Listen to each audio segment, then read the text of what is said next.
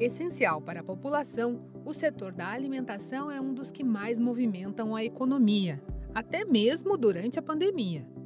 Segundo uma pesquisa do Sebrae, esse foi o segmento que mais inovou em 2020. Os dados mostram que mais da metade dos negócios lançaram algum produto ou serviço diferenciado durante a crise. Para quem quer empreender em 2021, investir nesta área de mercado pode ser uma boa alternativa. Por isso, o Sebrae São Paulo preparou esta série para ajudar o empreendedor a estruturar as atividades. Neste quarto programa, descubra quais as principais tendências para o setor de alimentação em 2021. Empreendendo no setor de alimentação. Antes de investir em uma empresa, é imprescindível estar atento às tendências de mercado para tomar as melhores decisões que impactam o seu negócio. Se você decidiu entrar no setor de alimentação, mas ainda tem dúvidas sobre qual o melhor modelo, a gestora de projetos do Sebrae São Paulo, Helena Andrade, indica quatro tendências do segmento para este ano. A primeira são as dark kitchens.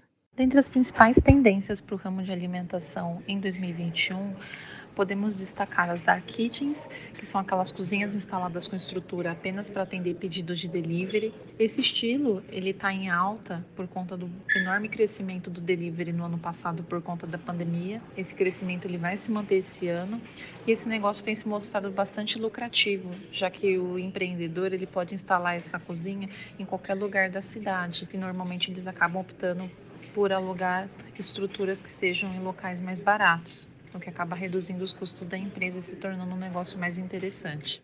Durante a pandemia, o takeaway, também conhecido como PEG Leve, acabou se popularizando no país. O sistema oferece segurança e agilidade para o cliente, que pode fazer a encomenda por telefone ou WhatsApp e ir ao local apenas para retirar o pedido, diminuindo o tempo de espera. Aliando alimentação saudável e praticidade, a produção de marmitas gourmet deve ganhar espaço, como explica a especialista do Sebrae São Paulo, Helena Andrade.